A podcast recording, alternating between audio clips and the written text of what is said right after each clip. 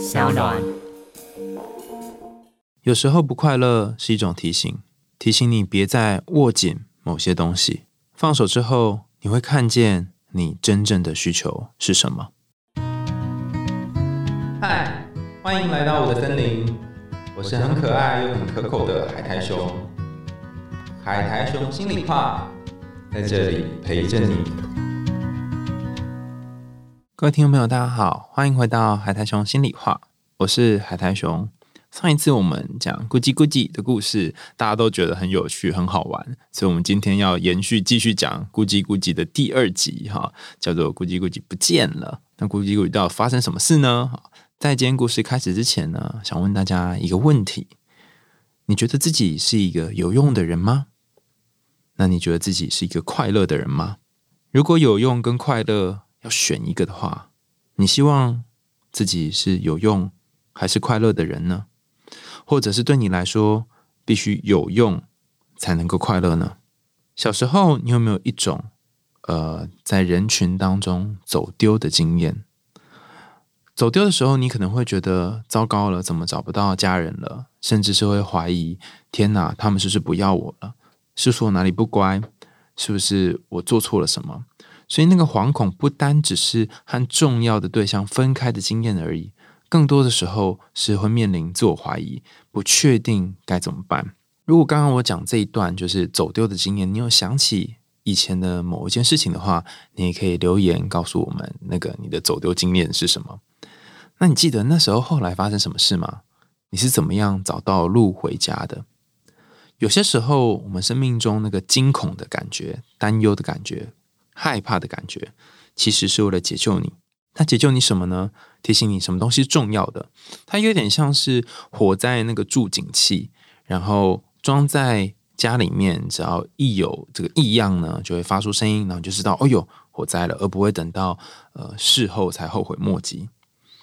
所以，我们今天要跟大家分享的故事呢，谈了有用跟快乐，也谈了这个助警器，就是那个惊恐的反应，它究竟想要告诉我们什么？让我们来一起听听这个。咕叽咕叽不见了的故事，在好久好久以前，一个遥远的森林里面，有一个快乐的鸭子湖。鸭子里面住满了大大小小的很多鸭子，然后有鸭妈妈、鸭爸爸、斑马、月光、蜡笔，这几个都是那个鸭子的名字哦。还有一个划水，水花会划出最大的呃鳄鱼鸭，叫做咕叽咕叽。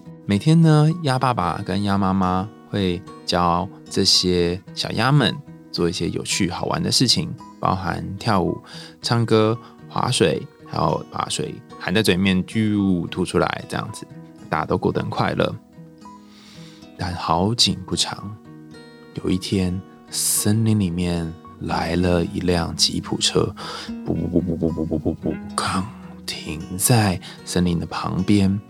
呃，里面呢下来了一个猎人。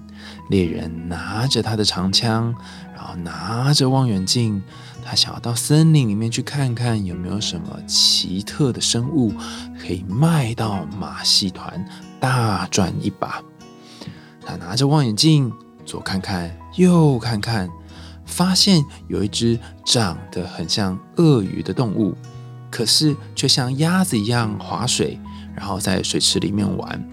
他觉得这只鳄鱼呃鸭子实在是太特别、太有趣了。如果卖到马戏团，一定可以大赚一笔。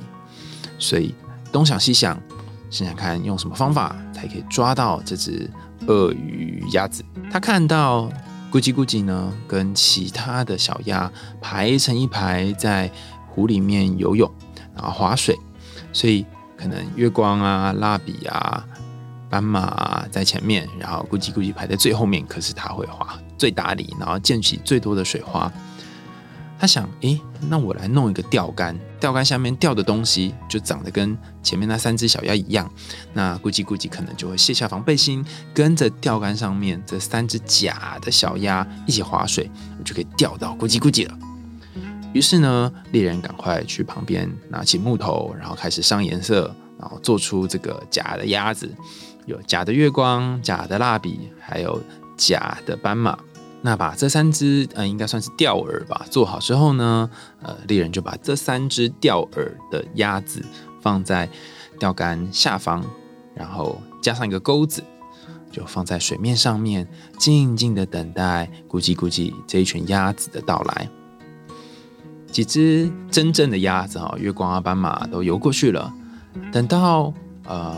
咕叽咕叽游过来的时候，他看到有三只好像是他的兄弟姐妹的鸭子的屁股，所以就跟上去。没想到一下子就被猎人给抓住了。然后猎人用铁笼把咕叽咕叽关起来。咕叽咕叽一方面吓得不知道如何是好，一方面很伤心很伤心。他好害怕哦，自己竟然会被抓走。然后那时候不知该如何是好。于是他就赶紧急中生智，从旁边呢的树梢上面抓了一只树枝下来。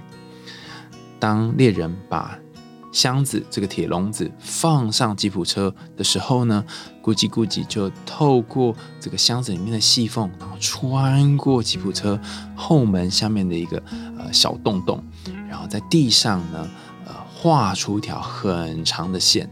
等于大家可以想象嘛，就像你开那个 Google Map 一样哈，它就是呃一车子一边开，然后后面就有一条线这样，它就做记号，希望自己的家人有机会可以找到他所在的位置。好，镜头呢就转换到呃猎人把咕叽咕叽带去的那个马戏团，猎人把咕叽咕叽交给马戏团的团长。团长看到咕叽咕叽长得很像鳄鱼，但是又很像鸭子，就觉得哎呀，这动物实在是太有趣了，一定可以为马戏团带来很多的营收，他就很开心。然后首先呢，他先要咕叽咕叽呢去学走绳索，没想到走着走着走着，砰就掉下来了。他想，哎，咕叽咕叽可能不适合走绳索，所以他叫他去滚球。结果他去滚这个球呢，滚着滚着滚着，因为他的脚趾呢太刺了，所以就把球给刺破了。然后害老板又花了成本去修了这个球。他叫咕叽咕叽去荡秋千，就也把秋千给荡坏了。叫咕叽咕叽丢瓶子，就没想到瓶子全部都掉到地上碎掉了。不论是什么表演，好像没有一样做得好。后来老板就生气了，说。哎，你干脆跟兔子一样去打鼓好了啦。于是咕叽咕叽很勉强的去打了鼓，可是他打的实在是太大声了，根本就不能听。老板叹了一口气，想说：天哪，我到底是收了一只怎样的呃鸭子还是鳄鱼？怎么做什么都不会，怎么这么笨呢？所以老板就说：好啦好啦，不然你去那边拖地板，拖地总可以吧？然后咕叽咕叽呢就拿些拖把，然后开始在地上拖。往左边拖，往右边拖，就不小心把地板弄得通通都是泡泡，反而没有办法在上面行走，然后越拖越滑，越拖越脏。马戏团老板真是气死了，他说：“我不需要你这只笨动物。”于是马戏团老板呢就把咕叽咕叽关起来，关在铁笼子里面，还准备想要把咕叽咕叽干脆卖给工厂，做成鳄鱼的皮包。咕叽咕叽好难过，他躲在角落，一边哭泣，一边怀念着在鸭子湖的爸爸妈妈——月光、蜡笔，还有斑马。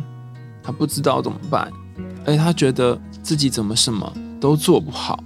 让我们把镜头稍微转换一下，转到鸭子湖那边。鸭子湖里面，鸭爸爸、鸭妈妈还有三只小鸭，包含斑马、月光。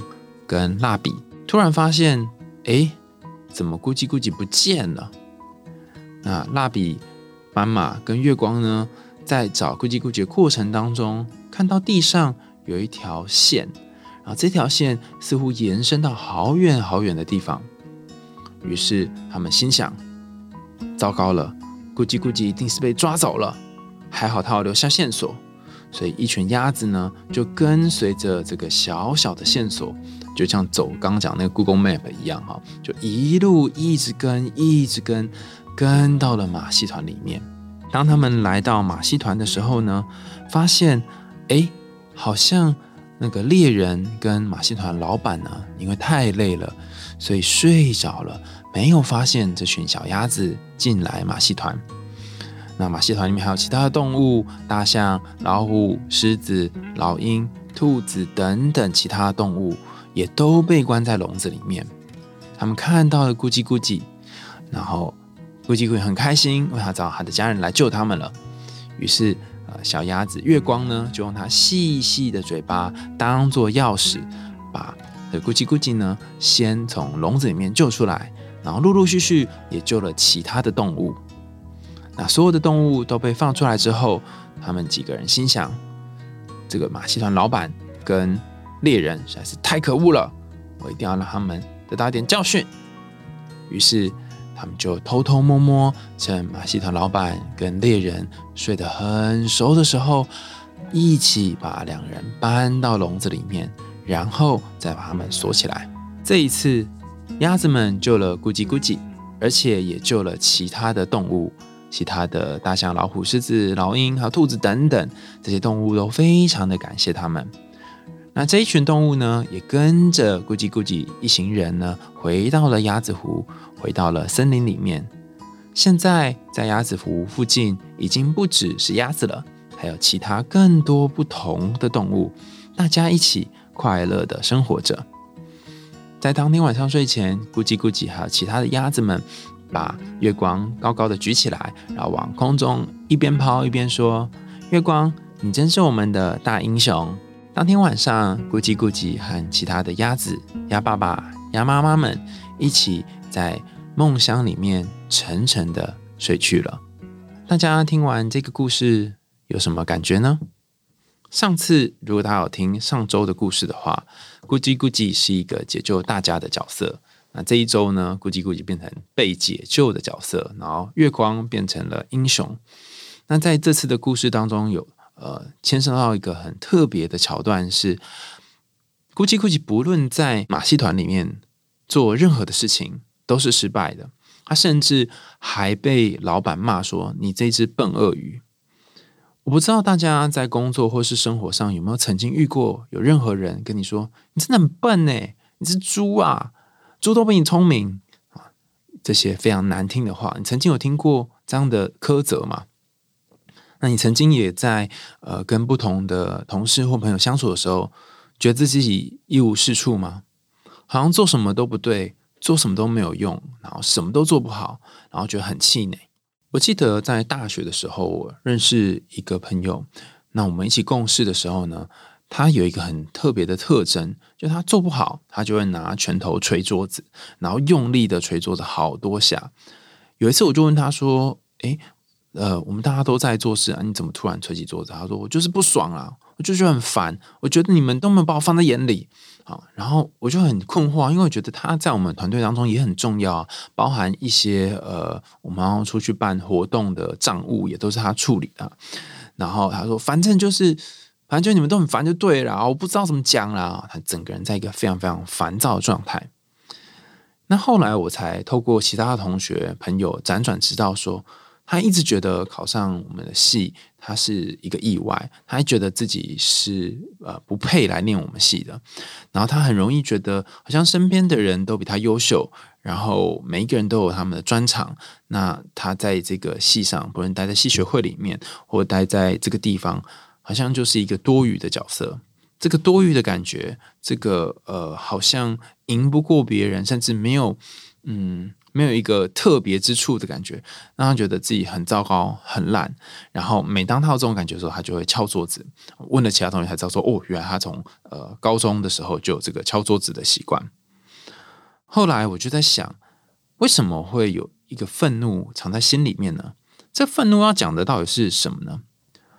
我觉得愤怒有些时候是，他不是对别人的讨厌，而是对自己的讨厌。所以内心有一个很巨大的愤怒，是我不想要这样，我不想要当这样的角色，或是我不想要做这个事情，或者是我不想要我这么没有用。那其中这个我这么没有用这个感觉呢，其实好像会牵涉到一些自我价值的部分。如果从以前到现在，你都是当一个有用的人，都是当一个好像可以完成很多事情的人。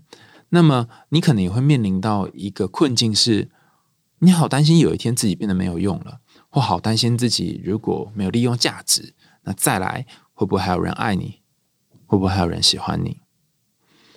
在咕叽咕叽这个故事当中，你会发现，其实咕叽咕叽面临了好多马戏团老板跟他说要他做的事，然后他整个人都是不知道该怎么办，然后也都做得很烂。如果你是咕叽咕叽本本人本恶本压的话，你应该也会觉得很挫折，就是说我怎么什么都做不好。如果你曾经有这种什么都做不好的感觉，你就会很清楚知道，说它其实很明显的影响到自我价值的。可是有没有一种可能是，你本来就被安排在一个不适合你的环境，或者是你不喜欢的地方？那在这里当然是什么都做不好，因为这个地方本来就不是适合你的地方，就像是马戏团。他在里面有一些表演，会有一些活动，某一些动物可以做的特别好，是因为它好像学会了人才会做的事情。换句话说，这些马戏团里面的动物，我们人类在观看它的时候，其实是在看一个很新奇、很奇特的东西，然后满足我们心里面的这个好奇的感觉、好玩的感觉。但实际上是违背这些动物们他们原先的天性的。例如狮子跳火圈，或者是呃大象开始丢东西，这些其实有点是违背他们本来会的东西。所以同样的，不论是鳄鱼或者是鸭子，他们本来的工作并不是走皮球，也并不是走钢索。特别把他们训练成这个样子，其实是真的他们想要的吗？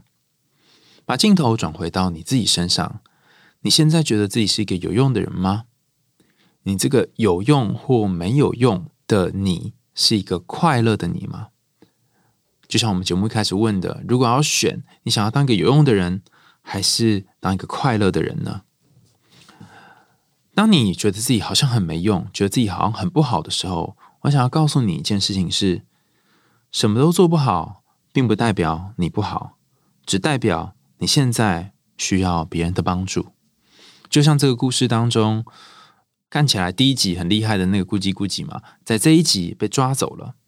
如果他没有别人的帮助，其实是完全没有机会可以脱离这个马戏团的。他在这里面有好多好多的挫折，并不代表他本身是一个不好的鳄鱼或鸭子，而是代表他现在需要别人的帮忙。就像我们之前有回复好多集的信箱，当事人都困在一个嗯。不知道该如何是好的困境当中，那他们通常都会写信来问说：“我要怎么办啊？然后我还要做什么啊？”可是我在想，会不会有些时候会不会你做什么都没有用？那你只是需要有人来陪你，或者是帮忙你而已。所以有些时候，能不能够呃稍微松开自己一点点，放开手上的东西，让别人来帮忙你？刚刚有谈到说，这集还要跟大家分享一个部分，是有关于恐惧的部分。我不知道大家有没有一种感觉，是你经过一个地方，或是经过呃一个场所附近，你就会不知道为什么就觉得自己的气场很奇怪，或者你的感觉很奇怪，或是你靠近某一个人的时候，你会觉得不舒服。那这时候你会勉强自己，还是会相信自己的直觉呢？这里并不是要讲什么很玄的东西哈，只是要告诉大家说。嗯，在心理学研究当中，有些时候直觉是能够帮我们一些忙的。比方说，你直觉觉得自己不太好，或是你身体有些反应，可能你大脑还没有跟上这个认知运作，可是你的直觉能够帮忙你做出一些好的反应。就像是咕叽咕叽在被抓的那一刻，他急中生智，拿出了这个树枝，然后画出了这条线。所以，这个惊恐、这个助警器、警报器也帮他了一个大忙，就他至少知道呃要做什么，然后别人可以找到他。这一段如果转换到现实生活当中的话，就是你在感情或是人生当中经常会出现的警铃。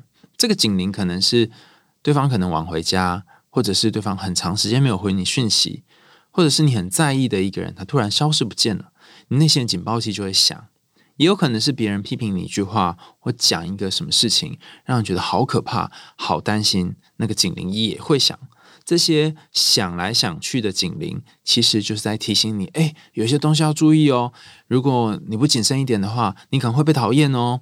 所以它其实是住在你心里面的警铃，要给你一些提醒。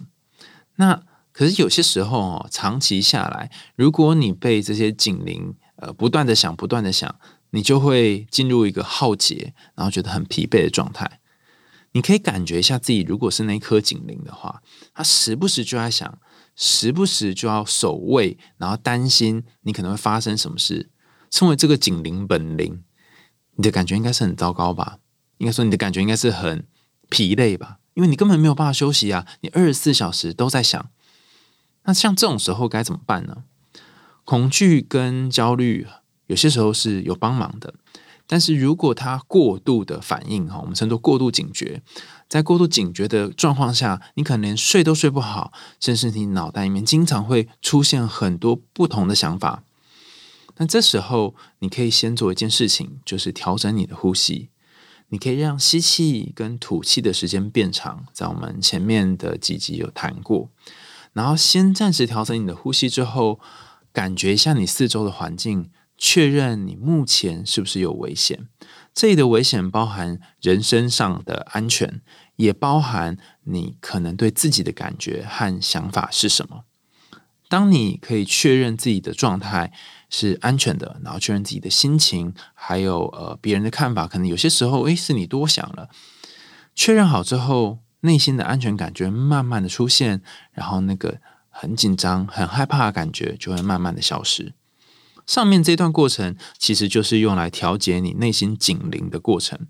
如果你能够好好的调节你的警铃，就不会 always 在一个很焦虑、很害怕被马戏团团长抓走这样的情况。今天故事的最后，想要跟大家分享一下，呃，第一集咕叽咕叽和这一集的咕叽咕叽不见了，里面都有谈到的。呃，一个概念哈，在第一集里面是三只可怕的鳄鱼，在这一集当中是猎人跟马戏团的老板。那这些角色其实都是在故事里面扮演反派的角色。可是，如果我们转到反派角色的位置来看的话，你会发现，鳄鱼它也只是想要吃东西而已。然后，猎人去抓这些呃奇怪的动物啊，也是想要谋生。老板也一样，他也想要谋生。所以从这个角度来看的话，我想要邀请大家去思考一件事情：有些时候在工作上面跟其他的生活环境不一样的地方，在于你就是会遇到那些让你很讨厌的人，让你看不惯的事情，看不惯的呃做事方式，甚至由于你们生长的环境跟个性很不一样，你总是会觉得好像某些人跟你只是道不同，可是又要相为谋，让你觉得很困苦。可是，如果当你去站在他们位置去想，你可能会发现，他们也是用他们的方式在谋生。不论是鳄鱼、猎人，或者是马戏团的老板。比方说，你身边有一些人，他就是为了钱而不择手段；也有一些人，就是很努力、很努力的付出，想要让别人看见他有多努力。还有一些人就是双手一摊，什么事情都不做，想坐领甘心，他想要精力跟时间花在别的地方。这些都是呃一种米养百种人的千姿百态。那你可能在别人的眼里也是一个跟他们行事作风不一样的人。所以在这个故事当中，呃，不论是猎人、鳄鱼，或者是马戏团老板的角色，虽然看起来很不讨喜，但他们的存在也是很重要的。为什么呢？因为当这些角色存在的时候，月光才有机会出现，咕叽咕叽才有机会出现，然后去展现他们的智慧跟解救某一些东西。所以，如果下次你在工作或生活上遇到一些让你觉得哦，怎么会这种人啊的时候呢？当然，一种方式是你可以跟他沟通，也还有一种方式可以接受他的存在。但还有一种形式是，你可以想一想，他出现在你的生命里面。如果有可能的话，是为了想让你学会什么？这个方法并不是一个阿 Q 的方法哦，而是在你暂时没有想要离开这个地方的时候，你可以提醒自己的方法。例如，你可能暂时无法离开这个工作，那现在这个工作的剩余价值是什么呢？你愿不愿意为这个剩余价值再多做一点东西呢？例如，如果你现在暂时无法离开这个人，在这段关系当中。你想要的东西有办法勉强的得到一些些吗？你愿意为这个勉强得到的一些些再做一些什么呢？例如，现在的你可能不是你想要的自己，那你愿意在这个不是你想要的自己当中再待一阵子吗？那这个一阵子预计是多久呢？今天的咕叽咕叽不见了的故事，虽然谈的是一只鳄鱼鸭消失的故事，但实际上也是另外一个不同的自己重新被找回来的故事。当 Gucci Gucci 他从呃之前第一集大英雄的角色变成被拯救的角色的时候，其实他的位置已经做了一些转换了。所以，同样的，如果你以前总是当救别人的人，有没有可能有些时候你允许自己被别人救呢？又到了节目的尾声，感谢你的收听，欢迎大家在 Apple Podcast 或是其他留言管道告诉我们你听完故事的想法哦。今天的故事是由信宜所提供的绘本《咕叽咕叽不见了》，大家也可以在 Show Note 看到这一本书的购买链接。欢迎大家也可以透过 Sound 这个平台小小赞助阿雄我们家猫咪布瓦的罐头哦，他会非常感谢你的。那我们海苔熊心里话就下次见啦，拜拜。